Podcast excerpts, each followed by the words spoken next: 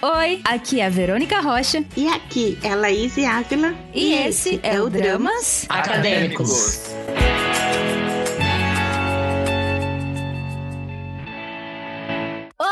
gente! Todos bem? Aqui é a Verônica Rocha e sejam bem-vindos ao terceiro episódio do Dramas Acadêmicos, a série em que trazemos pesquisadores e pesquisadoras que, além de estudarem sobre o entretenimento asiático, eles são fãs. A gente teve no episódio passado uma discussão muito interessante, né, sobre a cena K-Cover em Fortaleza com Iago. Aliás, beijão Iago. Estamos no aguardo aí pela a resposta da pesquisa, a volta da pesquisa. Na verdade, a gente fez um, um baita de uma viagem aqui, né, uma baita de uma viagem aqui. A gente foi com Kizzy falando sobre toda essa, essa questão do K-pop, né? Eu me senti em Seul, se a gente for pensar nisso, e depois a gente já veio aqui, né? Foi para Fortaleza, conversamos um pouco sobre o, o cenário K-cover em Fortaleza, e agora estamos em terras cuiabanas, né? Estamos a cumbuquinha do estado do Mato Grosso para falar sobre a cena K-cover, a cena K-pop, né? Aqui no estado com Ayrton Amaral não é mesmo, Laís?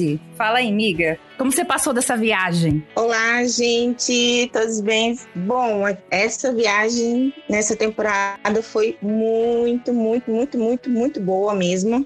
E eu espero que todos estejam gostando dessa temporada do Dramas Acadêmicos. É, e hoje nós contamos com a presença do Ayrton Senna Serafim do Amaral. Ele é mestre em Estudos de Cultura Contemporânea pelo Programa de Pós-Graduação em Estudos de Cultura Contemporânea, o ECO, da Universidade Federal de Mato Grosso ele é especialista em cinema e linguagem audiovisual pela Universidade Estácio de Sá. Ele é graduado em comunicação social com habilitação em radialismo pela UFMT e membro do grupo de estudos e pesquisa MIDI, Mídias Interativas Digitais, pertencente ao Diretório de Grupos de Pesquisa do Brasil. Ele também possui experiência nas áreas de atuação de produção, assistência de direção e direção de arte em audiovisual para publicidade e cinema. Que currículo, hein, minha gente? Tudo bem, Ayrton? Seja muito bem-vindo e já agradecemos a sua participação no episódio de hoje. Saudações K-popers, aspirantes e curiosos. Muito obrigado pelo convite. Hoje é meu debut, minha primeira gravação de podcast. Estou bastante animado e muito contente pelo convite. Obrigado pela segunda vez. Estamos juntos. Mini Hearts, K-popers, com os dedinhos na mão. Imaginem. Bom, Ayrton, assim como a gente já pergunta para todos, né? que já vieram conversar com a gente, qual foi o seu primeiro contato com o entretenimento asiático?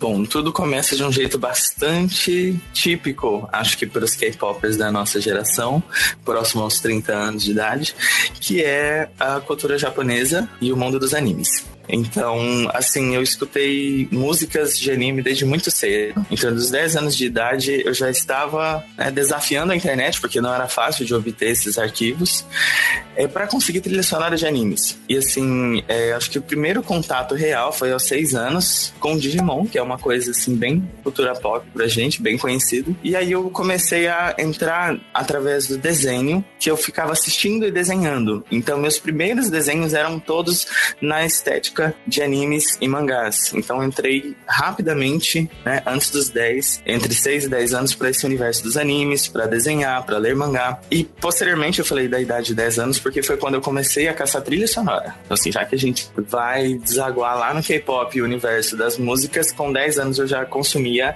J-rock, J-pop e algumas coisas relacionadas às trilhas sonoras dos animes, o que consequentemente faz com que a gente conheça, né, alguns artistas japoneses. Tempos mais tarde na vida, depois de uma longa vivência com os animes e mangás, em 2011 eu conheci uma cantora japonesa através de um amigo, que era Nami Amuro.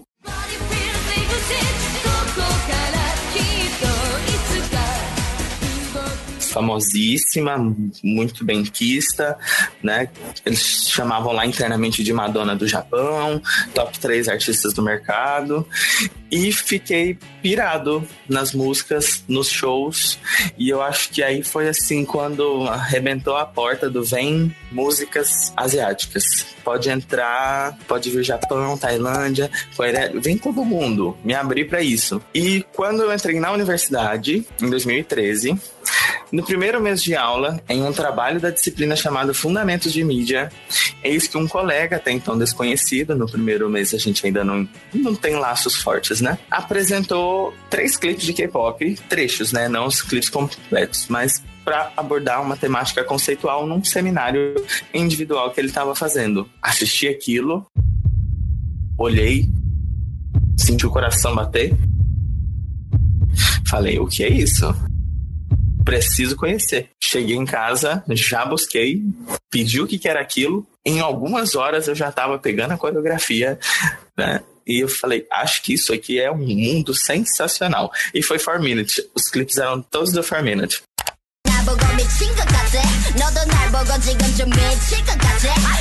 E aí foi minha porta de entrada. Então, assim, Four Minute foi meu começo no K-pop, já trazendo curiosidades do futuro e para vocês. A gente ia perguntar até na próxima, tipo, qual que seria o seu grupo favorito. Então, o grupo favorito e o grupo que você indica. Ah, não sei. não sei. Não sei. Essa coisa de não favorito, isso é gatilho. É difícil. É muito difícil. Eu tenho um carinho muito especial pelo Minute, porque é onde tudo começou. Mas aí vem tantas outras emoções depois que eu falo, gente, eu amo tudo. É, After é... School mexe muito comigo.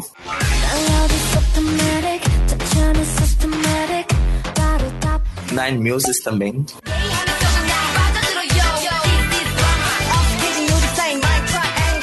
Só coisa que a galera de hoje não conhece.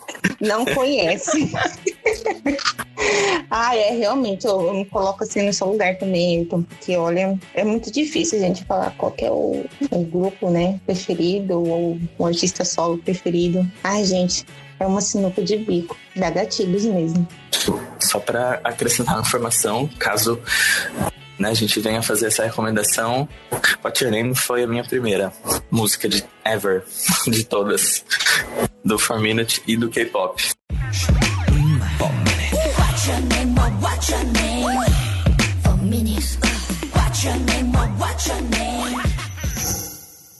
É, Ayrton, e vendo né, a sua, o seu início, a sua trajetória, até mesmo o seu conhecimento, você foi instigado, né, né quando você entrou na faculdade. É, como surgiu assim, o seu interesse em estudar, pesquisar né, sobre o K-pop depois desse, desse contato seu na faculdade? Achei essa pergunta bem interessante. É a famosa, nunca pensei sobre, mas mais brinks. Bom, é, surgiu essa ideia num contexto de insatisfação, tá? Insatisfação pessoal. Durante muito tempo, acho que desde o terceiro semestre eu posso dizer, eu comecei a me organizar para ser professor. E então eu já estava de olho em projetos de pesquisa que existiam no curso, comecei a participar de iniciações científicas, participei de dois projetos seguidos. A ideia principal que eu estava tendo em torno de um provável projeto de TCC era totalmente diferente disso. Era uma proposta de documentário que eu comecei a deixar de querer, não estava mais me movimentando de forma emocional. E como a gente bem sabe, né, existem diversos atravessamentos da vida, para além de todas as questões da graduação, que mexem com o nosso emocional durante o percurso do curso. E no final, no finalzinho, no sétimo semestre, na famosa disciplina de projetos de TCC, na terceira aula, eu tive uma crise muito grande, bem dramática. Fiz a vibe, vou encostar a testa na janela da minha casa e chorar. Tive um vislumbre e falei, estou indo para o caminho errado. E tudo isso foi culpa da prof obrigado.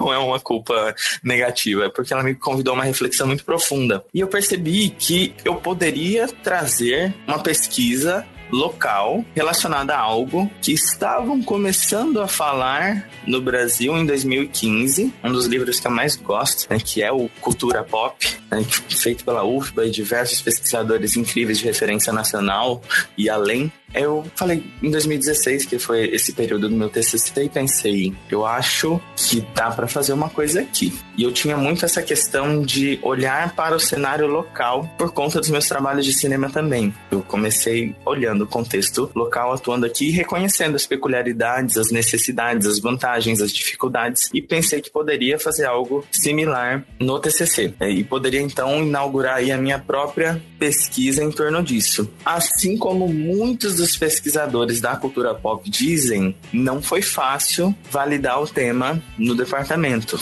Algumas recusas né, foram feitas, alguns receios plantados por alguns profs, porque era algo muito novo, né? Era algo de, digamos assim, um ano de publicações na comunicação. Então, a depender da formação das pessoas, né, isso poderia ser visto como não interessante. Até que uma professora, a própria dos projetos, se interessou em me orientar nessa temática, contanto que a gente fizesse o recorte estadual, que era uma coisa que eu já tinha interesse. E foi. De repente, eu estava já no sétimo, antes mesmo do último semestre, coletando os dados ao redor do estado para discutir sobre a cultura pop mato-grossense e, consequentemente, né, dando um destaque para o K-pop, porque, inevitavelmente, assim como eu pude trazer os dados na pesquisa, é, o K-pop se destaca. Né? Ele vem se destacando nos eventos de cultura pop. A gente passou por um longo período de destaque para os animes, para os cosplays, e não que isso tenha se perdido, tá? Não é uma competição, gente. É só uma questão questão de o K-pop veio crescendo de uma forma bastante veloz e voraz. Então, isso se destacou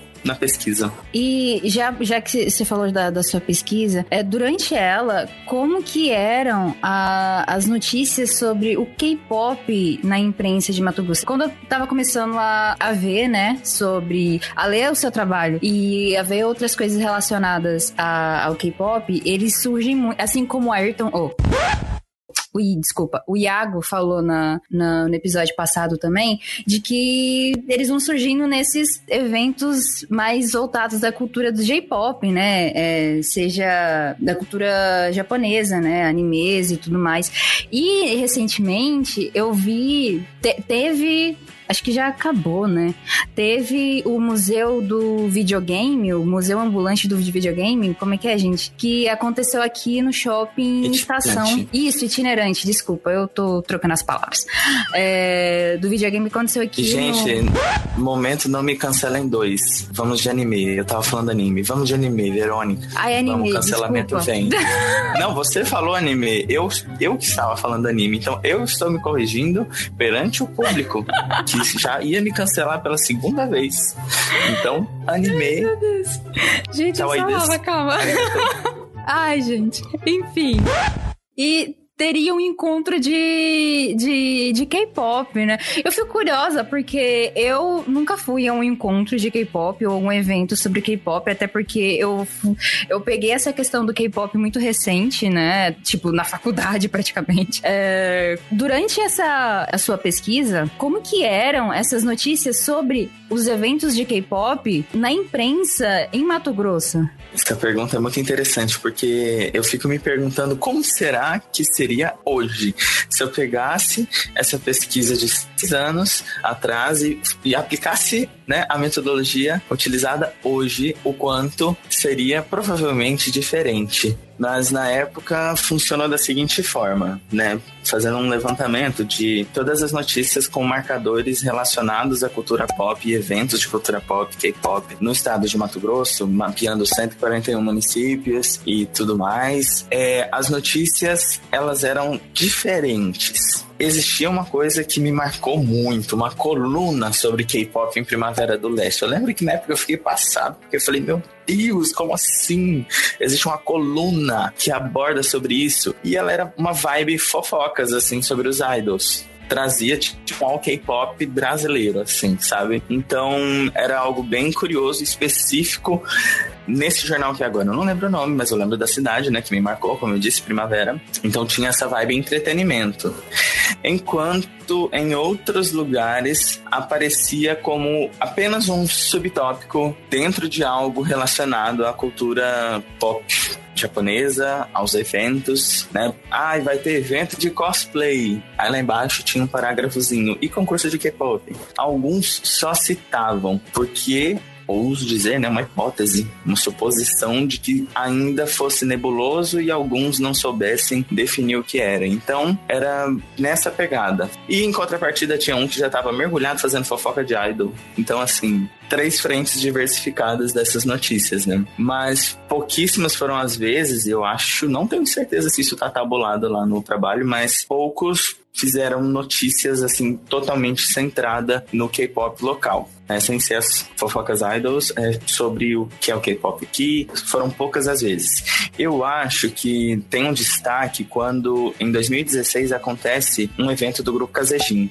que foi no Colégio Médici. Eu lembro que as várias notícias foram divulgadas em torno desse evento e lá dentro, como já estava tendo concurso competitivo de K-pop, houve uma discussão um pouco mais detalhada sobre o que era aquilo e como ia funcionar. Né? Mas em eventos anteriores, era realmente uma citação, um parágrafozinho, uma coisa bem suave, pouco definida, né? E acho que, como a gente ainda não estava num cenário tão de jornalismo especializado, valorizando os conhecimentos diferentes de cada pessoa profissional, trazendo né, um pouco dessa carga de fã, como a gente bem abordou aqui no começo, né? São os pesquisadores fãs, consumidores, fãs, né, consumidores produtores, esse paradigma da comunicação, enfim. É, então acho que não tinha uma preocupação em fazer algo tão atrativo, era mais noticiar de forma fria. Então, por isso que até comentei que acho que se isso acontecesse hoje, provavelmente seria diferente, né? Vocês são a prova disso, né? de como a gente reformula a divulgação da informação de uma forma mais pessoal, mais próxima, mais aconchegante, humana,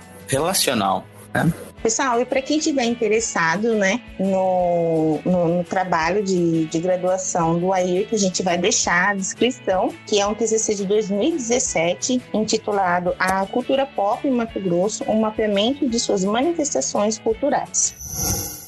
É, Ayrton, nessa época da sua pesquisa, você também traz né, é, os números dos eventos do K-pop, mesmo que ainda que sejam menores, né, naquela época. E apesar de ter já um, um, um grupo, né, um número, um público de consumidores já um pouco já expressivo. Após esse período da pesquisa e depois de anos, até antes da pandemia, é, como você viu esse cenário do, dos eventos? Gente, é, eu vou iniciar até fazendo um comentário para quem estiver escutando não falar, nossa, que pessoa louca, fez a pesquisa, falou um ano e ela falou outro ano, e aí? É só contextualizando que nós fizemos um apanhado de cinco anos de notícias e, e a coleta se findou em 2016. 17 foi só a conclusão da versão final e a publicação, tá, gente? Então, assim, quem estiver escutando, eu não tô confuso. Laís também está corretíssima. Sobre esse cenário, assim, vai ter agora, nesse momento, um atravessamento das minhas vivências, não só da parte pesquisa, mas da parte fã. Porque eu consegui apanhar através da pesquisa que o cenário em Mato Grosso de eventos, né, ele se inicia nos anos 2000, muito em torno da interação com as máquinas de dança que ficavam nos shoppings cuiabanos chamadas de pump Up, ou, ou Piu, pros mais íntimos. E muito disso, né, do K-pop cresceu ali porque as músicas que vinham já eram K-pop da primeira geração então, muitas pessoas já consumiam a música coreana, sul-coreana pop ali e, consequentemente, se encontravam para conversar sobre nos shoppings. Shoppings sempre foram muito, assim, o, o, espaço de encontro da galera, inclusive a galera do cosplay, o grupo das Lolitas, né, e os parques. Né? Então, acho que esse foi isso. Então, quando eu realizei a pesquisa, nós já temos uma reconfiguração expressiva do formato, né? Antes tínhamos algo totalmente independente e organizado por amigos e fãs que querem se encontrar e falar sobre, conhecer gente que também curte aquilo, né? Aquilo que você era marginalizado por, porque é uma coisa esquisita que ninguém consome, eles se organizavam dessa forma. E aí, quando a pesquisa foi realizada, né, pensando o espaço de tempo da coleta de dados de cinco anos, a gente já vê uma institucionalização. Né? Já temos grupos organizados que estão à frente dos eventos, mas o cenário do K-pop em si, dentro desses eventos mais voltados para cosplay, para games, algumas competições, ele realmente estava engatinhando, utilizando o seu termo, é isso. E de 2016 para cá, a gente teve assim uma explosão fenomenal e que eu vi acontecer já não mais na posição de pesquisador, mas de fã e de uma pessoa que faz que tem cover solo, porque eu sempre participei assim desses eventos, né? até não competitivos, festas, já participei em outros contextos também. E eu via, eu vi durante né,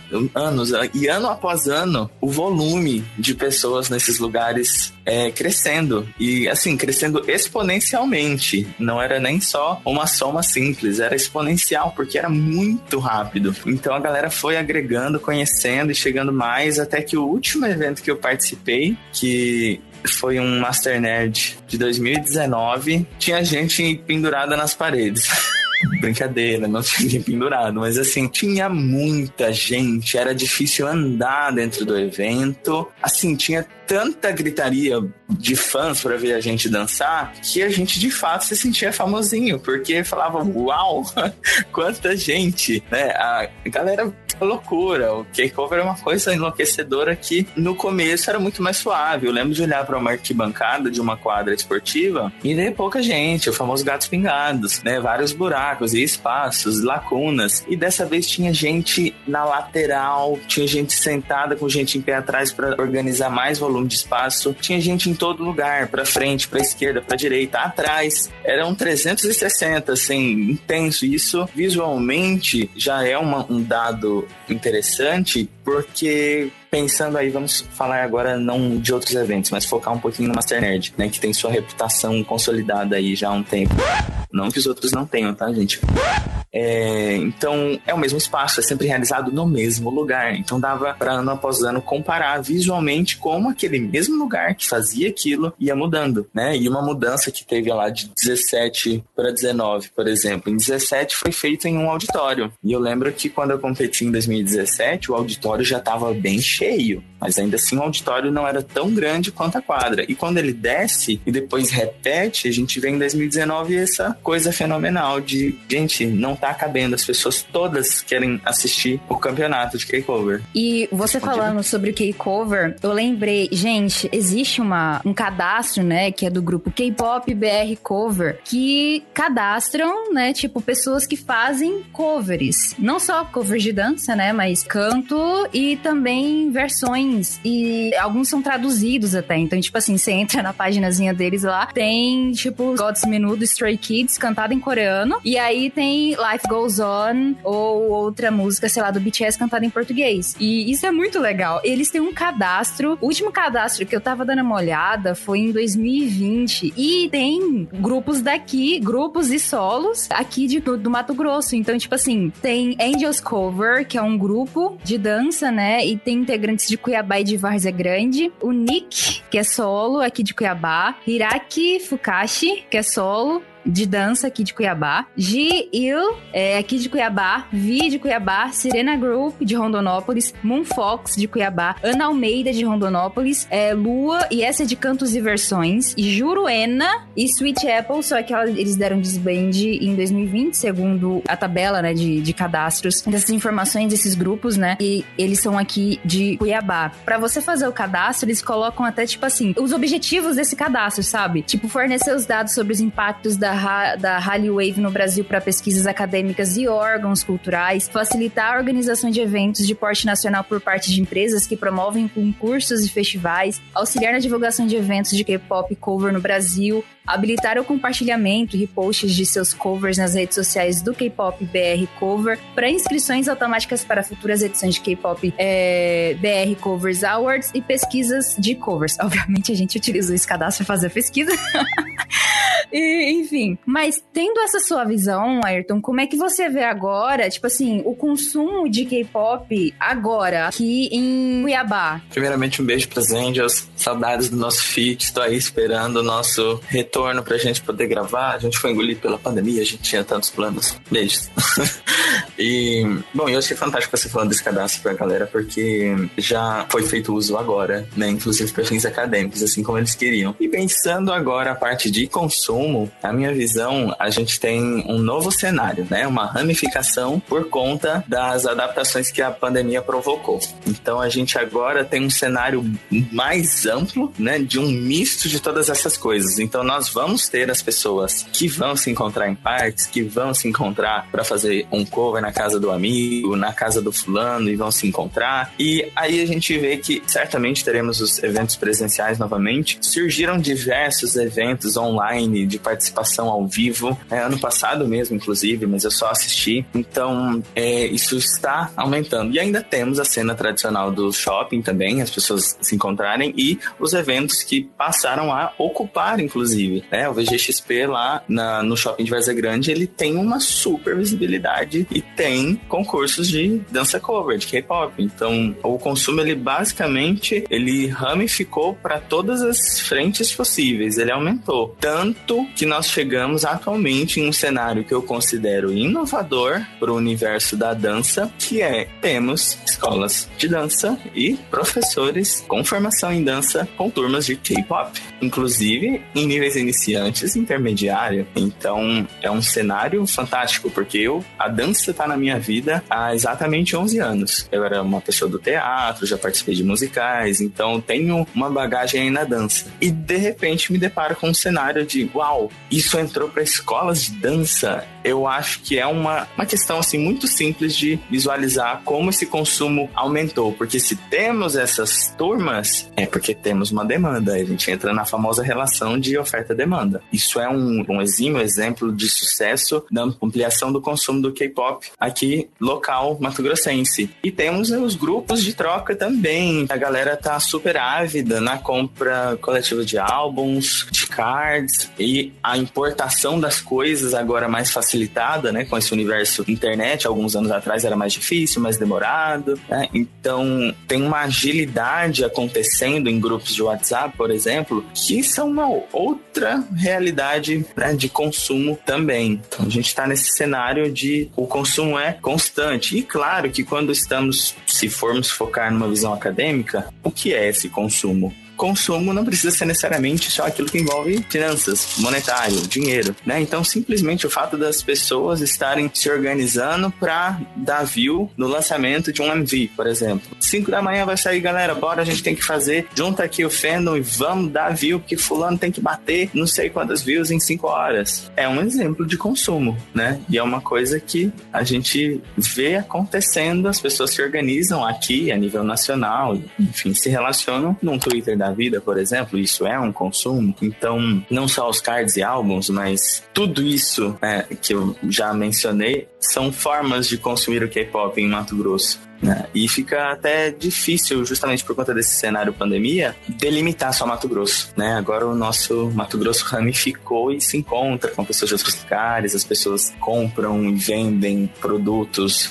né? os goodies ou então os álbuns, elas se encontram. Né? Eu lembro que em, entre 2015 e 2013 também, a gente tinha uma cena mais restrita desse consumo, né? que era inclusive um grupo no Facebook que era o K-Pop MT. Era um consumo mais restrito, que era organizado mais ali dentro, é, já tinha começado a não ficar tão ativo. Eu lembro que em 2015 o grupo já estava mais quietinho, mais fraquinho, e aí de repente, acho que essa vivência, isolamento e a vida se tornando ciberespaço, o consumo explodiu. Uau, perdemos até a noção do tamanho disso.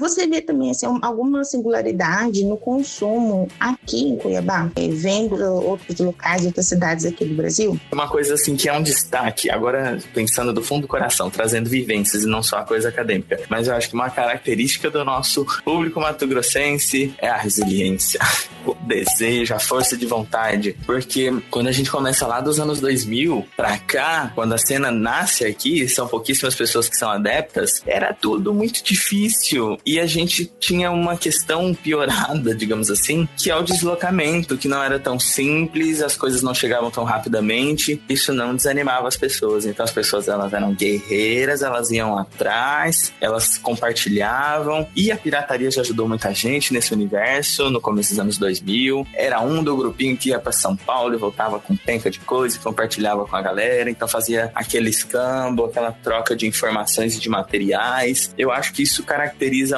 um pouco é, do nosso público mato-grossense, diferente de quem está nas metrópoles e nas capitais e nas cidades grandes que já vivem cotidianamente com maior diversidade cultural, com maior aceitação em relação a gostos diferentes da norma e que tem acesso mais rápido né, às coisas, de modo geral, seja por importação ou por simplesmente a pirataria que tem oferta e demanda né, constante. E aqui a gente lida com uma dificuldade maior. A gente não tem nenhuma loja especializada, né? Se a gente comparar, por exemplo, São Paulo tem loja de lightsticks e álbuns. E aqui, né? O que temos aqui? Então, eu acho que essa força de vontade que move o fã daqui é um plus especial da nossa galera. Nossa, Ayrton, você falando assim do início dos anos 2000, como que era difícil ter as, ter as coisas, achar. Gente, passou um filme na minha cabeça, deu procurando o, as músicas, os MVs, naquele software, o Ares. Não sei se alguém esteja ouvindo conhece, mas é da minha época esse tal do Ares. Gente. Eu lembro. Aí, e gente. tinha LimeWire também. Gente do Oi, céu. Ficava... a internet não, se hoje já não é essas coisas, naquela época, olha, segunda geração, 2018, 2019, era terrível a internet. Ficava um dia inteiro, dois dias para conseguir baixar um MV.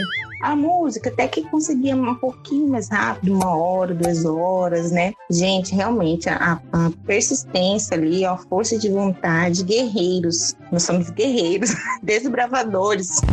Vim, tava pensando em mais uma coisa agora para complementar, que eu acho que parei para pensar aqui com mais calma, te ouvindo, e acho que a gente tem essa empatia, a gente sabe, né? Passamos por isso é, separados, mas juntos, com as mesmas vivências, e eu acho que isso, sim, é um destaque, uma coisa que caracteriza muito aqui. Por que, que eu acho que se destaca? Justamente porque, parando para pensar de uma forma um pouco mais acadêmica, né? Se a gente analisar o fenômeno do K-pop através das lentes da mundialização da cultura, por exemplo, já referendando aí Ortiz, que a gente sempre utiliza quando estamos nesses estudos culturais e pensando a cultura pop, existem comportamentos que são disseminados e absorvidos pela comunidade K-popper de forma igual, né? Então, quando a gente vê um, um grupo que cria um nome, que faz Eggio no fim da apresentação, que faz o coraçãozinho com a mão, enfim. Isso é um mesmo formato que a gente vê se a gente olhar São Paulo, se a gente olhar qualquer outra cidade. Então, o estilo de nomes de grupos, a preocupação com o figurino, eu acho que isso é tudo uma coisa, um reflexo de como é, é mundializado. Então, nem tudo é tão característico, né? Eu acho que o que nos caracteriza, na verdade, são a ausência de algumas coisas que se tivéssemos por aqui, provavelmente a questão seria mais diluída ainda. Se tivéssemos, por exemplo, cinegrafistas especializados em cadence cover, como na Grande São Paulo já tem, profissionais que trabalham com isso, né? Aqui,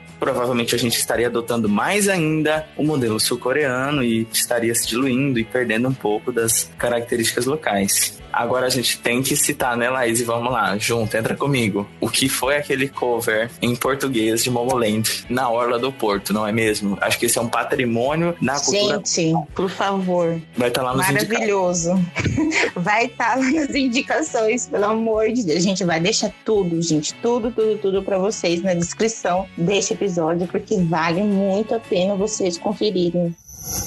Inclusive, né, puxando esse gancho, na entrevista com o Iago, né, que ele fala sobre os eventos e as gravações de K-Cover em espaços abertos lá em Fortaleza, é, não necessariamente né, nos pontos turísticos mais conhecidos, é, faz com que as pessoas também conheçam outros lugares da cidade, né? Aqui em Cuiabá já é um pouquinho diferente, né, que essas manifestações elas acontecem mais em lugares fechados, né, como a escola lá, o Master Nerd e também também eventos em shoppings. Como você enxerga isso? É, você acha que tem a ver também com algum tipo de incentivo para esses eventos? Eu começaria fazendo um remember, assim, voltando um pouquinho no tempo novamente e mudando uma coisinha da sua pergunta. Que eu acho que nós estamos vivenciando isso agora, mas antes, tanto evento quanto gravações dos vídeos, dos covers, dos grupos, inclusive conheço a maior parte, quase todos os que foram citados, né, pela Verônica no cadastro Os vídeos eram gravados em locais turísticos e de visibilidade da Cuiabanice, sim. Mas, de fato, com o tempo a gente começou a ver isso diminuir. Então, assim, por exemplo, Jail tem vídeos lindos no centro da cidade, que é muito característico por conta da arquitetura do nosso centro antigo. Então, é uma amostra de Cuiabá em sua essência, né? Covers que já foram gravados na Orla do Porto, para além de citar esse do Momoland. É, covers gravados em universidade, Parque das Águas, Parque Mãe Bonifácia. Então, assim, pontos que são turísticos nossos já receberam gravações várias vezes. Porém, é, de fato, a gente vê mais recentemente, né, uma busca por, por exemplo, gravar esses dance covers em estacionamentos de shopping. Não sei se vocês acompanham os grupos aqui, mas chegando a observar. E começaram a ter essa pegada mais dark, industrial, sexiness,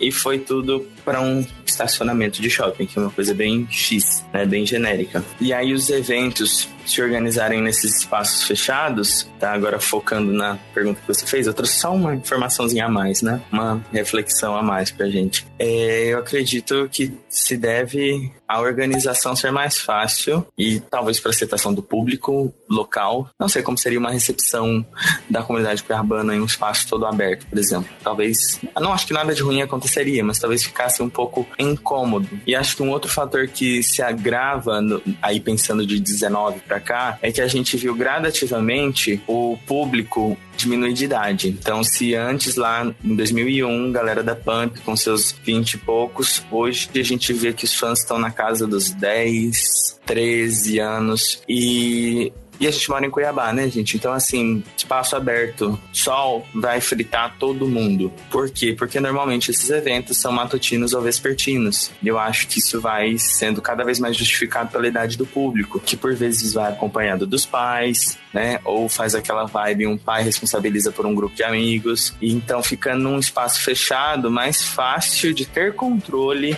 dessas crianças e da questão solar também, né? Que é muito pertinente pra gente aqui. Isso são hipóteses, não elaborei nenhum questionário, não fui coletar esse dado oficialmente, mas eu acho que se justifica muito bem a idade do público e temperatura. E uma mudança, né? Porque esses grupos que eu mencionei, que gravavam céu aberto nos lugares turísticos, né? Já eram grupos com mais idade, não necessariamente maior de idade. Eu acho que eram, na verdade, já, mas pelo menos um pouco mais de idade, mais responsabilidade e, e iam nesses espaços. Mas não é que nunca tivemos espaços, assim, eventos em espaços abertos e turísticos, não porque nós já tivemos é, encontro para K-Dance para Random Dance Play, né? Aquela brincadeira que nós K-popers bem conhecemos, na Arena Pantanal, por exemplo, né? E é um lugar que é turístico nosso, né? Inclusive, eu diria que até um gesto, né? assim, se podemos dizer político, né? Da, da galera K-popper daqui, porque foi em um período que basicamente foi após as polêmicas dos desvios dos dinheiros, né? Do orçamento da verba para as obras da Copa. Foi um espaço que ficou abandonado depois de alguns jogos e eles foram encontrar uso, né? Foram se encontrar para dançar e se divertir e ser feliz. Não tinha nada necessariamente de competitivo. Era só a gente, quem quiser, chega mais, manda aí, traz o seu pendrive, né? Vem embora, vamos dançar, vamos curtir, random display.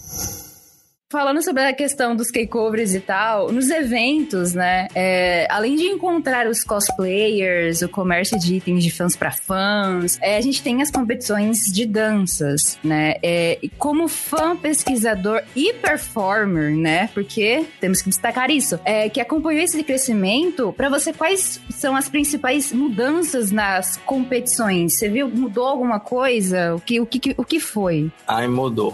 Mudou sim. Eu diria que uma das coisas que temos de destaque nas mudanças são em torno da seriedade que a galera tá levando. Eu diria que no começo não é que a gente não levasse a sério, não é que não fizéssemos né, com carinho, tudo era sempre. Né, os fãs são muito dedicados, então a gente tinha um clima, sim, levando a sério, porém um pouco mais leve. E hoje já tem uma competitividade mais intensa. Eu lembro que nesse último evento de 2019 eu vi assim, gestos corporais de algumas pessoas, como tipo, tava de mão dada e solta a mão, chora, sai do palco, é porque não ganhou, porque não ficou na colocação que queria, ou porque se sente responsável que derrubou o grupo, porque fulaninho dos 12 errou alguém. Então, é, tá um pouco mais intenso nesse sentido. E eu acho que antes, assim, errou. A gente fala, putz, mas continua batendo palma, cantando e apoiando e se divertindo e beleza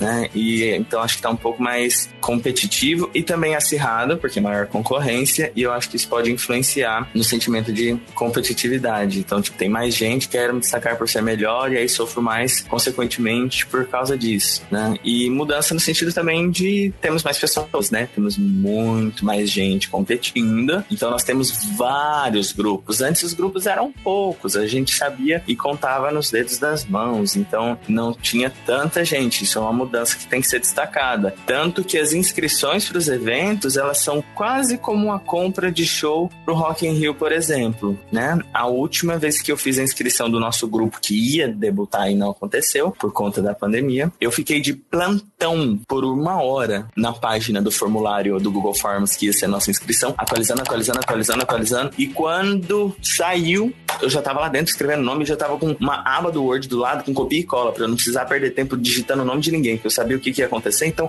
copia, cola, copia. Em cinco minutos tinha acabado as vagas para grupos, solos e duplas. Então isso é um, uma coisa bem interessante de ser partilhada de mudanças nos eventos atuais. Antes era, e de boa, vou me inscrever aqui no dia anterior, porque tem vaga para mim. Chego com meu lookinho, com a minha musiquinha no pendrive tá beleza.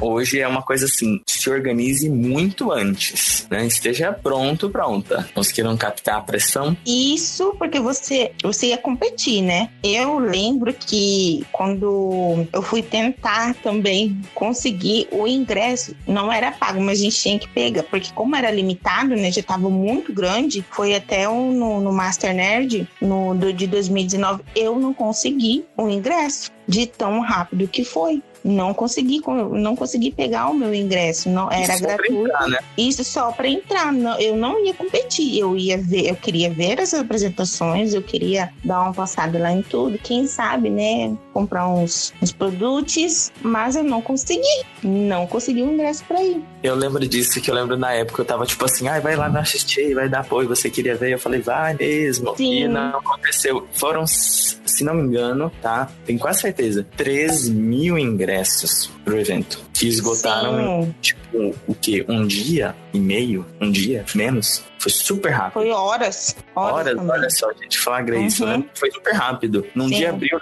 no outro já não tinha mais, porque eu ia competir no sábado e queria assistir o domingo. Ixi, então eu entrei com um dia de atraso, já não tinha mais ingresso nem para nenhum dia. E era um volume grande de capacidade, né? Então acho que, acho que era 3 uhum. mil por dia, não sei, era um volume muito alto.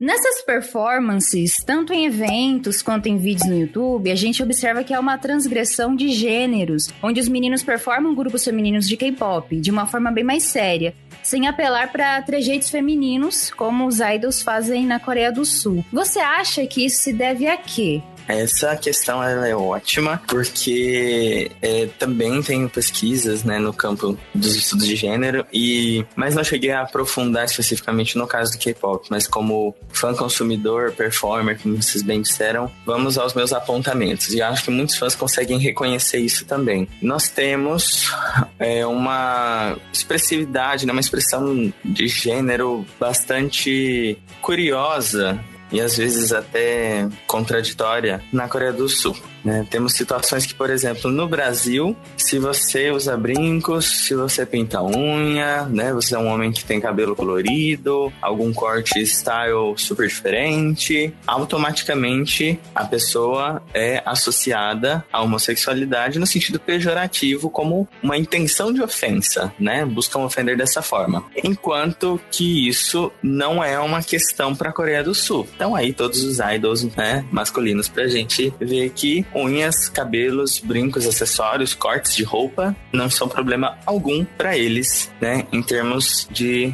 expressão de gênero em termos de performatividade, para eles tá tudo bem. Porém, os comportamentos possuem uma estrutura que eu diria ser mais rígida em uma estrutura machista, né? Que é misógina, em que o masculino é exaltado e o feminino é depreciado. Esse é um, é um problema mundial, não é só de lá. A gente lida com isso aqui, mas é intenso e bastante visível. Então eles têm essa questão de, por exemplo, um grupo feminino, quando quando faz alguma apresentação de alguma música de um grupo feminino em algum dos seus concertos, shows, eles fazem de uma forma como se via nos blocos de carnaval dos anos 2000 do Brasil, de uma forma baixa, pejorativa, inferiorizando aquele conteúdo, ou seja, cantando mal, dando risada, usando roupas que são ditas femininas, porém feias, mal acabadas, mal cortadas, e tudo num sentido de zoação, como se fosse engraçado, o que não é, mas como se fosse, com uma tentativa de reafirmar que somos um boy group, somos, né, inclusive já é um sistema aí de puxa a sexualidade junto, não só o gênero, mas somos homens, somos cis, somos hétero, né, que é aquela coisa pra indústria que bem sabemos que existe o, o fã que quer o idol para si, então ele precisa, né, e o boy group tem uma legião de fãs mulheres, então o que vai acontecer se meu idol se assume gay? É o fim do mundo, acaba a carreira da pessoa. E vocês conhecem o que acontece, né? E isso não acontecia não, nunca, né? Agora, mais recentemente, que a gente tem um caso ou outro ainda isolado, né? Então, eu acho que é um modo de reafirmação para eles, enquanto que aqui a gente tenta quebrar essa estrutura, né, levando com seriedade. Então, quando um grupo ou um solo masculino realiza a performance do girl group, ele vai realizar com maestria, reconhecendo a qualidade daquilo. É quase que uma defesa pelo produto que é depreciado, porque essa divisão de gênero, infelizmente, ela acaba acontecendo no K-pop como um todo. Mas assim, a gente sabe que o foco fica mais nos boy groups, em termos de vendas, em termos de representar o país.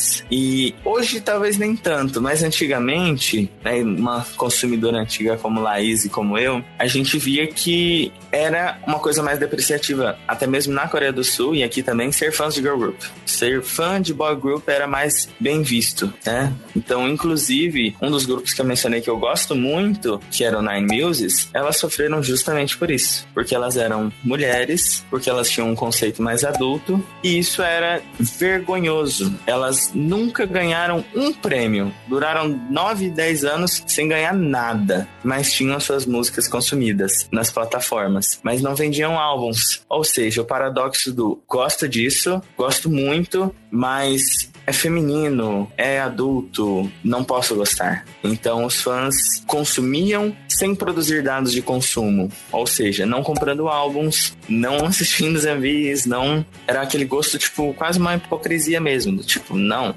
eu tô como assim tô gostando de um grupo feminino. E é interessante no Disband elas mesmas trazem isso, né? Elas falam, olha, as pessoas quando elas fizeram um comeback de aniversário anos mais tarde, elas pontuaram, a gente nunca entendeu porque as pessoas tanto escutavam nossa música, mas né, elas tinham vergonha, elas diziam que tinham vergonha, e isso sempre aconteceu, enquanto gostar dos grupos masculinos era mais certo de que você seria respeitado e encontraria o seu grupo. Então, aqui a gente vê que esse cenário é um pouco absorvido, né? Então, as pessoas conhecem mais as coreografias do boy group, quando toca um boy group no concurso lá no, na competição, a galera vai à loucura. Não que não vá com a outra, gente. Eu não tô fazendo uma divisão ou transformando o girl group em coitadinhas, mas tem uma diferenciação. A gente consegue sentir no ar, na vibração dos fãs, essa diferenciação. E eu acho que isso já é um reflexo de gênero e misoginia, né? As mulheres, elas são tratadas como, ah, as coreografias são mais fáceis. Ah, elas só ficam gritando, elas nem cantam, elas nem sabem fazer rap. Ah, fica aí fazendo esses conceitos nada a ver. Então, uma coisa torno das coreografias, né? Então é, é, um modo de fazer comparação que de algo que talvez nem devesse ser comparado, afinal de contas são conceitos, gêneros, músicas que são diferentes, né? O K-pop ele não é todo igual. Dentro dele nós temos diversos segmentos musicais. Inclusive o K-pop é conhecido e exaltado pela sua grande gama de ritmos misturados em uma música só. Então existem, existe um comportamento que é muito misógino e próprio da cultura de lá que por vezes afeta aqui, mas não sempre, né? Como a gente pode relembrar os casos de suicídio vídeo por exemplo, né? Se a gente pegar o caso da Sully e da Guhara, por exemplo, né? As ex-integrantes do FX e do cara, elas se suicidaram pelo que foi apurado pela mídia, né? Um suicídio é sempre uma coisa muito grave e envolve diversos fatores, não tem como a gente estereotipar encontrar uma causa única, mas muito é, se deve à pressão vivida de gênero, né? Então a vida de uma delas acaba quando em uma live do Instagram quase aparece o peito. E aí ela é condenada, xingada, ameaçada de morte, perseguida por conta de uma coisa do tipo. A gente para no Brasil e pensa, gente, ela nem mostrou nada explicitamente, foi um acidente. Aqui no Brasil a gente tem uma, uma relação com o corpo um pouco diferente, né? É, ontem mesmo estava vendo um clipe da Luísa Sons e falando, gente, olha só, tá mostrando tudo, tá até abrindo com a mão. Então, é, é diferente o modo como a gente encontra é, nas relações de gênero esses comportamentos que, para nós, né, não é um tabu e para eles é. Inclusive, um outro grupo que já acabou chamado Stellar, não sei se vocês já ouviram falar, né, galera que tá escutando, ou até mesmo vocês, mas o Stellar era um grupo que tinha um conceito sexy. Basicamente, o foco era ser sexy. Quando elas debutaram, elas debutaram cute, fofinhas, não rolou, então do nada botaram elas de calcinha. Então foi uma coisa assim que radical e pesada, inclusive, né? Aí. Eu lembro delas, elas, elas chegaram até vir ao Brasil também. É aí que eu vou chegar na, na divisão de gênero. E, e lá elas não faziam ativamente porque queriam, era no contrato, então elas foram exploradas. Então, isso, isso por si só já é um comportamento né, misógino, machista, corpos femininos explorados para serem extraídos como objetos, né, pelas gravadoras. Então, assim, elas super se sentiam desconfortáveis. Diversas entrevistas foram dadas falando do quanto elas sofreram com o comeback de vibrato. Podem até procurar. Tem diversas é, referências quase explícitas ao sexo e à vagina e abrindo, umidificando o desejo corporal feminino. E elas fazendo coreografia que oferece, vou falar de um jeito bem chulo mesmo, oferece a bunda e aí a roupa é aberta na lateral. Então quando elas fazem a coreografia, mostra a calcinha pequenininha. E é super terrível como isso acontece, né? De explorar esse corpo feminino em prol de um lucro e elas não queriam isso, né? Então elas eram artistas que queriam outras coisas, mas a empresa fazia isso, tentou chamar atenção, deu um pouco certo, tentaram continuar nessa pegada e, e esse é um, um dos pontos da questão de gênero que eu queria abordar, né? A exploração, né? O comportamento sexista da indústria de lá, então isso é um ponto. E o outro é a interpretação dos fatos. Então, mais uma vez a gente vê que houve um crescimento de atenção no grupo, tipo, consumiram vibrato, gostaram da música, mas elas estavam lá sendo, né, exploradas sexualmente praticamente, né, nas suas imagens, no comeback, nos programas e ao mesmo tempo o hate, né, o hate, aquele hate hipócrita, né, igual do brasileiro que condena, né, as pessoas trans mas no Xvideos Brasil é o que mais consome vídeos de pessoas trans, né? Então isso acontece lá. Consumiram elas, mas deram hate porque que absurdo essa coisa sexualizada, que vergonha, que baixaria, blá blá blá, blá e destilando ódio e elas se sentindo assustadíssimas, ameaçadas e tristes e chorando e sofrendo e tentando o acolhimento dos pais, os pais também indignados, mas sem dinheiro para quebrar o contrato. A vida delas foi tão difícil que para elas entregarem o último álbum para acabar o contrato, elas precisaram fazer uma espécie de vaquinha online com os fãs, para que os fãs ajudassem elas a se libertarem, porque elas não tinham como mais. Certo, esse é um ponto. O outro é dizer que quando elas vieram para o Brasil fazer um show, elas mesmas se surpreenderam, porque elas foram 100% acolhidas. Porque o que era tido como tabu, como é, sexualização ou como expressividade é, do corpo feminino de uma forma adulta, aqui não era problema nenhum. A galera dançou junto, pirava, gritava, elogiava, fazia fanchante, batia palma. E elas ficaram assim: como assim as pessoas gostam da gente aqui de uma forma tão genuína? Então é um modo de ver também, não só a parte gênero, mas como a gente lida com essas expressões de, de sexualidade, de gênero de uma outra forma, de uma forma que não é tão pesada e tão grave, né? Mais uma vez digo, a gente tem horrores de problemas em relação às problemáticas de gênero e sexualidade no Brasil, mas nesse quesito da parte da música do K-pop, a relação é muito diferente. Então, aqui pra gente isso não se torna um problema, a coreografia ser sexy ou não. Como a gente pega lá Gain Paradise, quando teve cover dessa música aqui em Mato Grosso, a gente, o auge Medusa arrasou, ela foi maravilhosa, todo mundo ficou enlouquecido, não tem nenhum tabu, né? E, e as pessoas levam a sério o grupo feminino, porque é sério, porque é real, elas estão trabalhando, porque não tem essa necessidade de preciso negar o que vejo, porque é feminino, e preciso reafirmar a minha masculinidade, né? E tanto é que assim, a gente tá esse tempão todo só falando da relação boy group para com girl group, porque ao contrário, a gente vê a estrutura do sistema social que é, ah, agora agora sim, elas são exaltadas, inclusive nos reality shows, né? O próprio último, Girls Planet. Um das integrantes, ela é exaltada por fazer boy group. Boy group. Quando ela faz um boy group lá, faz o, o cover pra entrar e classificar, é tipo, uau! Quando faz um girl group, é tipo, ok. Então, a gente vê que não tem por que falar, ai, a representação do masculino pelo girl group. Não, elas levam super a sério e são super elogiadas quando isso acontece. Né? É diferente quando acontece ao contrário, porque não acontece. Né? Na verdade, é depreciado.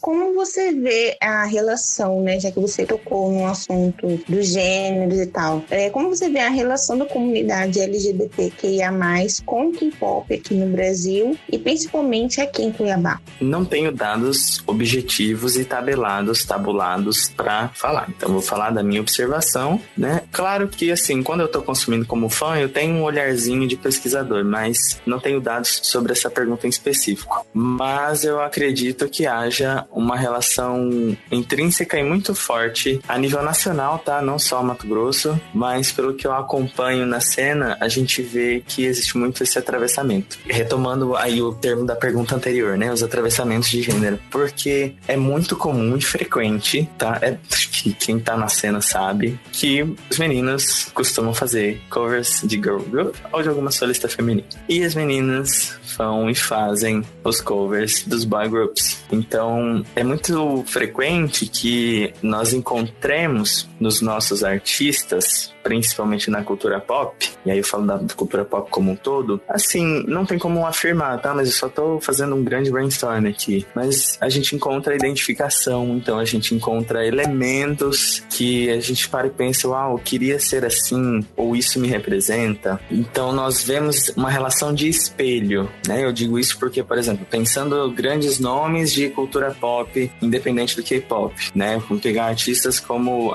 Fala duas que eu consumo e posso falar com propriedade. Madonna e Lady Gaga, por exemplo, elas mostram um poder do feminino que muitos dos fãs delas, que são da comunidade gay trans, mas toda a sigla, que a gente se identifica com, uau, elas são mulheres marginalizadas, a indústria trata mal, só faz entrevista porca e machista, e elas arrebentam desse jeito, elas comandam, elas dão nome, e a gente se identifica com quero ser assim, ou então fica fascinado por aquelas roupas, né? E fica encantado com aqueles shows. E isso a gente vê acontecer no K-pop, esse vislumbre que a cultura pop nos proporciona para nos encantarmos com aquilo que a sociedade diz pra gente não ser ou pra gente não se encantar, porque não pode, porque não pertence, para o que tentaram enquadrar em torno do nosso sexo bi biológico, forçando com que nos enquadremos, né, dentro de uma cisconformidade heteronormativa, né? Então, o K-pop ele se abre como esse espaço de eu posso me identificar com aquilo. E mais ainda do que a, a outra parte pop que eu tava mencionando, eu posso ser porque os grupos estão estruturados de um modo que eles querem que aconteçam os covers, né? Então existe, né, há muitos anos, desde a segunda geração, né, as gravações dos ensaios, aí pega lá o dance practice, aí a galera faz o mirror, hoje o YouTube já reduz a velocidade, então é eu posso ser fulano, né? Então acaba acontecendo essa identificação.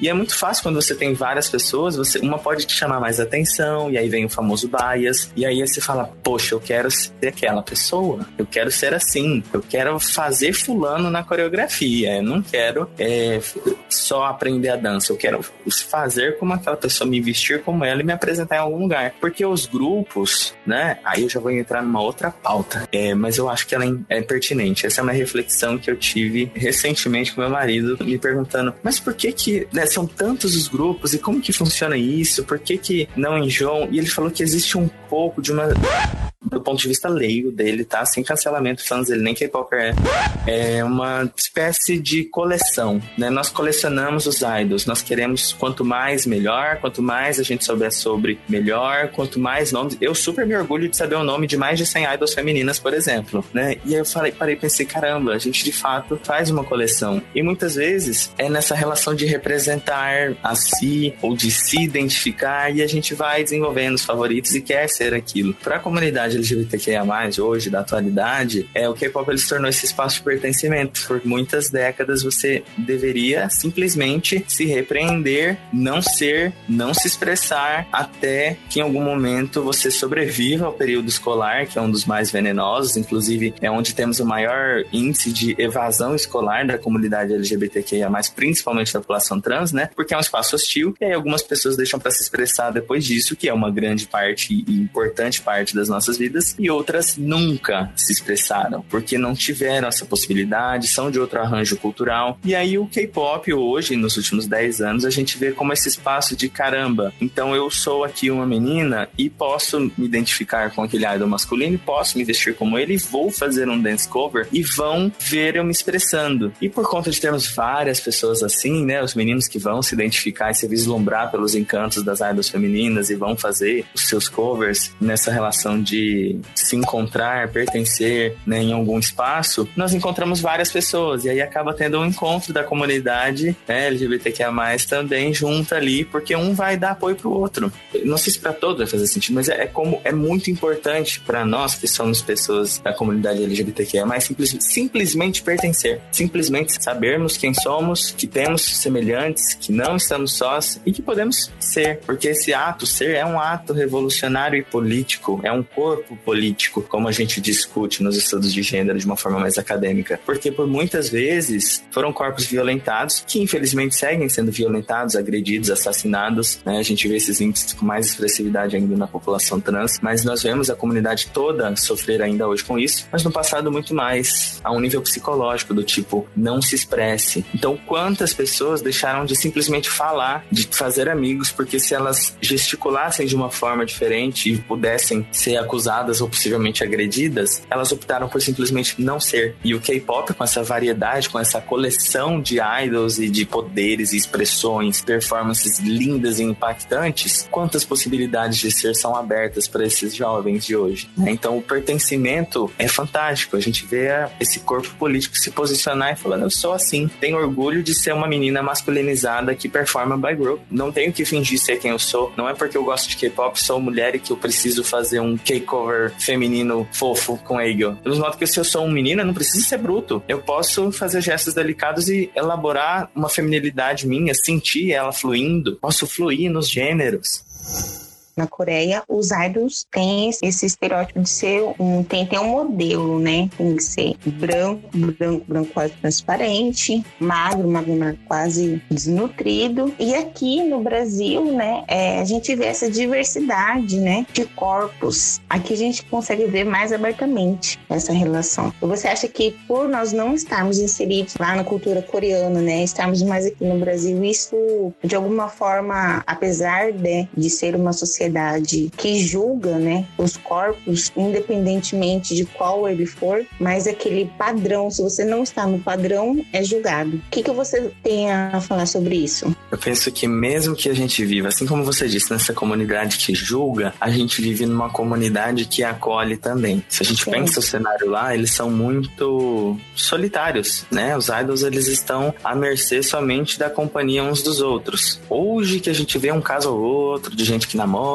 é tudo muito escondido, né? Até mesmo os pais, eles vêm pouco porque a agenda é tão corrida e então não tem um acolhimento, as questões que são muito profundas deles, né, psicológicas, elas não, não vêm para a sociedade, elas não vêm à tona. Então a gente só vê o modelo, o padrão, né? A gente sabe que eles têm as dietas e rotinas de exercícios para seguir aquele padrão, aquele molde, aquela entre aspas igual, né? Porque de fato eles são magros, tonificados e extremamente totalmente embranquecidos e, enfim, como você bem disse. E aqui a gente já tem um acolhimento porque as nossas demandas vão para fora. A gente fala, a gente sofre, né? E a gente consegue encontrar alguém que sofre, a gente faz muita amizade rapidamente. E eu acho que os eventos de K-pop aqui no Mato Grosso são uma prova disso, porque eu lembro da primeira vez que eu fui que eu não conhecia ninguém, ninguém, ninguém, tinha muita vergonha, tava um pouco assustado como que eu vou fazer uma apresentação nesse lugar que eu não conheço ninguém. E rapidamente no final eu tava na roda da galera conversando conversando, as pessoas me abraçaram, pediram para tirar foto junto, já tava adicionando no WhatsApp. E nos próximos eventos a gente era tipo, ai, que maravilha, a gente tá se encontrando de novo, que coisa boa. E bota as angústias para fora, né? E aí a gente vê essas questões do, do peso, de cor da pele, do gosto de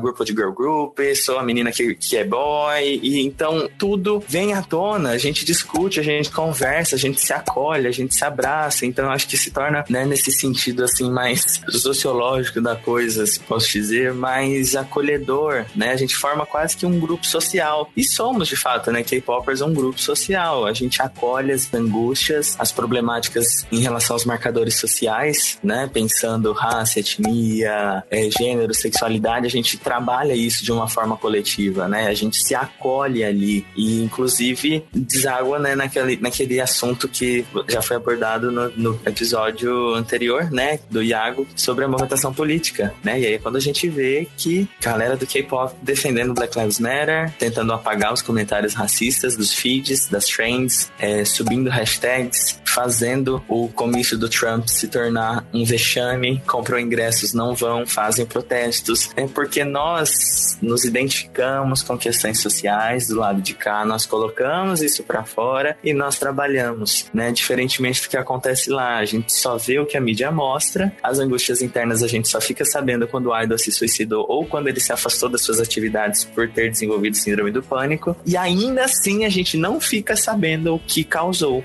As entrevistas não são dadas de forma tão explícita, né? Esse lado ele é todo sigiloso, né? Não podemos contar as imperfeições da indústria perfeita. E aqui a gente se abraça e se une. Diversos corpos que são marginalizados em ambientes institucionais e corriqueiros da sociedade, a gente se encontra e se abraça, a gente se pertence, né? Então, os corpos que são marginalizados, que gostam de uma música que é marginalizada, que hoje está ficando mainstream, né? Mas já foi muito marginalizada também, a gente se encontra e faz a nossa própria comunidade, né? Os, os grupos são mistos, né? Ah, ali no grupo tem a, a, sigla LGBT inteira, tem pessoa negra, tem pessoa gay, lésbica, enfim, tá todo mundo junto, tem gordo, tem magro, tem alto, tem baixinho, e tá todo mundo se divertindo. De um modo que a gente não vê na Coreia, né? Porque é, tem aquela foto emblemática do Girl Generation, né? Todas enfileiradas, cada uma com um salto de um tamanho para todo mundo ficar até igual na altura. É uma uniformização que, né, tira a individualidade um pouco, assim. Então isso, consequentemente, vai refletir na solidão, no não acolhimento, nas pautas sociais não serem explicitadas. Então como que os grupos sociais vão se formar? Como a gente se une, né?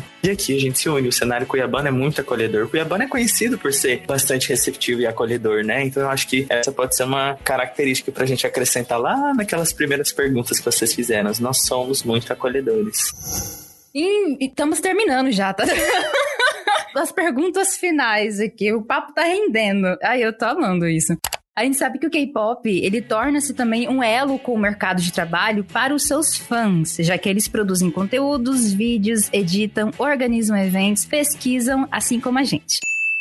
Como você vê este lado que o K-pop possibilita? É fantástico, é incrível como se expande um mercado local, nacional, em torno de um fenômeno que é de outro país. É incrível, acho fantástico como o K-pop criou essa força, porque nós temos hoje uma, assim, um leque de possibilidades, né? Vocês aqui são um orgulho de terem esse podcast tão diferenciado, que abordam a temática de uma forma diferente e estamos aí né, envolvido nessa série mais acadêmica, que é um diferencial para o mercado dos podcasts. A galera do YouTube, que tem toda uma dedicação com os vídeos né, para entender os casos polêmicos, compreender alguns grupos que auxiliam fãs a entrarem nesse mundo, né, que explicam a questão das agências, como funcionam as empresas de entretenimento, ou aquele grupo que sai integrante todo ano e entra outro novo, como que funcionam as formações, video reaction, né, e conseguem então fazer fazer disso seu ganha-pão, o seu trabalho. Produzir conteúdo é um trabalho sério, demanda muito tempo, né? Energia de vida, como a gente tá, estávamos falando. E, e a gente tá vendo isso se ramificar e ampliar mais ainda, né? Que é quando a gente entra num cenário de profissionais de captação, de edição, coloristas de audiovisual que se especializam para filmar e produzir os covers. Tem vídeos incríveis, ó, galera, assiste lá, dá views no YouTube pro B2 Dance Group são Paulo, e vocês vão ver como os vídeos já são quase a re... alguns são, na verdade, uma reprodução extremamente profissional dos TV shows, por exemplo. Meu queixo cai até hoje, toda vez que eu vejo o cover deles de Next Level. Tem a mesma movimentação de câmera do ESPA, que porque são profissionais que estão se dedicando como trabalho e estão ganhando com isso, estão ampliando inclusive. Já entrei no Insta e vi que vários grupos estão fazendo uso desse serviço. É uma assinatura que dá para perceber, né? Quando eu digo assinatura, assim, a estética do vídeo você fala, eles estão usando os profissionais. Do mesmo modo que eu falo das academias de dança dos professores aqui em Cuiabá, que tem já sua fonte de renda ser professor de dança de K-pop. Tem espaço nas escolas de dança e a demanda só vai crescer. Então, mais possibilidades profissionais ainda. Galera que é da dança, que tem formação na dança, que dança há muito tempo, que é galera do K-pop, entra e se torna professor de dança. E finalizando aqui o nosso episódio de hoje, é, a gente lendo alguns textos, né, artigos sobre o K-pop, principalmente sobre o K-cover, nós acabamos vendo que entre a, a construção da, de uma identidade do jovem, né, é, reafirmando a sua identidade, enfim, é, voltando um pouco no tempo, quando você começou a consumir o K-pop, como ele contribuiu na construção do Ayrton fã e do Ayrton pesquisador de hoje. K-pop contribuiu muito para mim na perspectiva pessoal e pesquisador de formas relativamente semelhantes, porque acontecem atravessamentos que, assim, inclusive existem polêmicas dentro da comunicação sobre isso, né? O quão próximo ou quão afastado você deve estar do seu objeto. Mas questões pessoais me fizeram levar isso pro acadêmico, porque me motivam, mexem comigo, e são muitas das que eu disse ao longo do episódio. O K-pop ele apresenta, ele, ele traz para mim um grande debate relacionado a gênero, que é uma questão que sempre me tocou, é, em relação à performatividade, paródia de gênero, já trazendo aqui mais conceitos pós-estruturalistas sobre estudos de gênero. E ele me ajuda nesse sentido de aguçar debates críticos para ver, olha o quanto temos de problemas lá, olha que coisa terrível, como podemos trabalhar isso aqui, como podemos analisar o nosso cenário local e pensar, temos uma problemática social, isso precisa ser trabalhado. Ou então pela perspectiva de, caramba, olha essa relação de pertencimento, olha como a comunidade se une. E isso, quando a gente fala desses grupos sociais, né, nós estamos falando de teorias da comunicação, nós vamos rememorar é, alguns pontos de escola de Chicago, ou se quiser, estudos culturais exclusivamente, ou misturar as, as coisas que puderem ser misturadas. E a gente consegue ver a aplicação disso, né? Identidades culturais do hall, por exemplo, né? Entra aqui quando a gente olha pro K-pop. Então, o K-pop é esse fenômeno que mexe comigo pessoalmente, do tipo, me dá um local de pertencimento, me dá uma emoção pessoal de eu amo palco, eu amo performance, K-pop é performance performance, porque eu sei que toda música vai ter uma coreografia e um figurino massa para eu fazer, né? Eu tenho um guarda-roupa de figurinos aqui. Eu amo isso, né? Eu amo fazer isso, né? Eu amo dançar e então ele me traz essa satisfação pessoal e vem junto com diversas pautas que são sociais, que eu vejo como reflexos da sociedade que são importantes de serem trabalhadas, como as discussões de gênero, essa relação né, sexista, machista, misoginia, ou então preconceito, LGBTfobia em torno das expressões de gênero múltiplas e diferentes que temos hoje, e até mesmo aquelas que não são classificáveis. Então ele desperta o olhar para fenômenos que são sociais e a gente consegue diferir pensando, bom, temos um cenário bem caótico e complicado ali, no caso da Coreia do Sul, mas como a gente pode extrair o ponto positivo disso e como a gente consegue analisar isso sobre prismas metodológicos acadêmicos? Então são fenômenos que acontecem que despertam, porque, por exemplo, quando a gente pega um exemplo lá como o suicídio da Suli e da Guhara, que eram amigas e é algo recente, como existe um impacto psicológico forte na vivência de um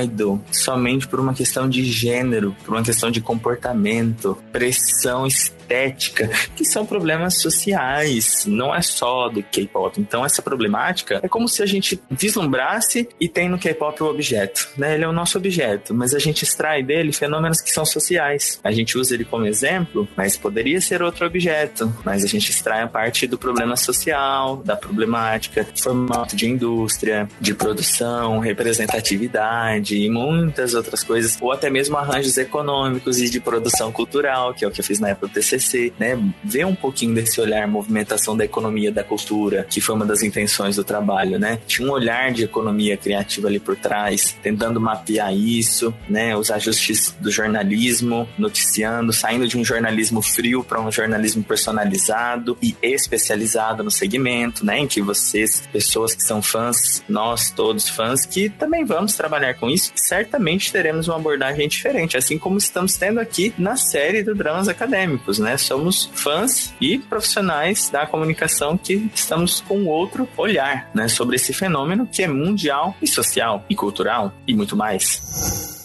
Cara, ah, essa conversa rendeu muito, eu amei. A gente fala que é o último episódio da temporada, mas vão ter mais coisas relacionadas ao K-pop futuramente, tá, gente? Não somente sobre o K-pop, né, amiga, mas é, além de, porque tem muita coisa muito interessante acontecendo em 2022, tanto no audiovisual quanto na música também, então a gente acha que seria bem interessante fazermos isso, isso além. A gente quer agradecer muito a presença do Ayrton. Ah, gente! A gente, ah, a gente vai chamar você você de novo? Pode?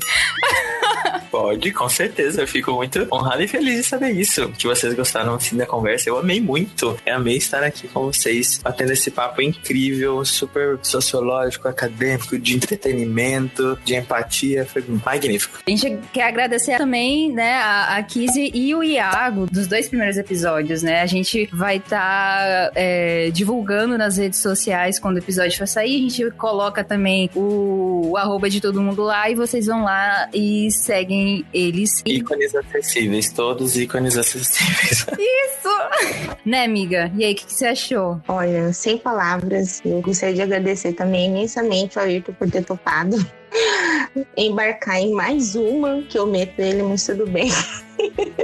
Será real. É. Foi muito, muito, muito legal e muito importante, muito gratificante, sabe?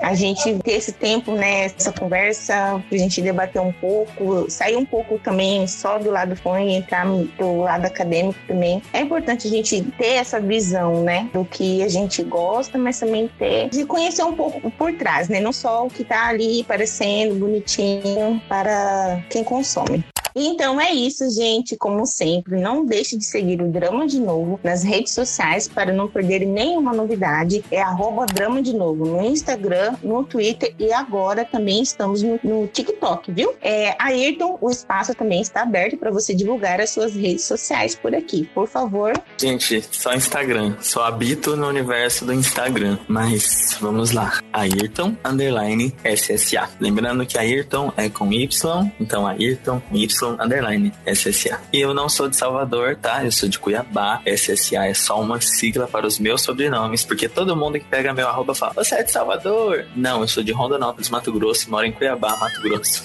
Então é apenas uma curiosidade. Tá aí, gente. Agora já sabe, né? Ele é de Mato Grosso. Lembrando, né, também que a gente vai disponibilizar todos os links de pesquisa, de leitura e as indicações que rolou durante o podcast para quem estiver interessado, ok? Bom, agradecemos por vocês terem escutado a gente. Agradecemos novamente ao Ayrton por ter topado participar do episódio. E a gente fica por aqui. E nos vemos no próximo episódio do Dramas, Dramas Acadêmicos.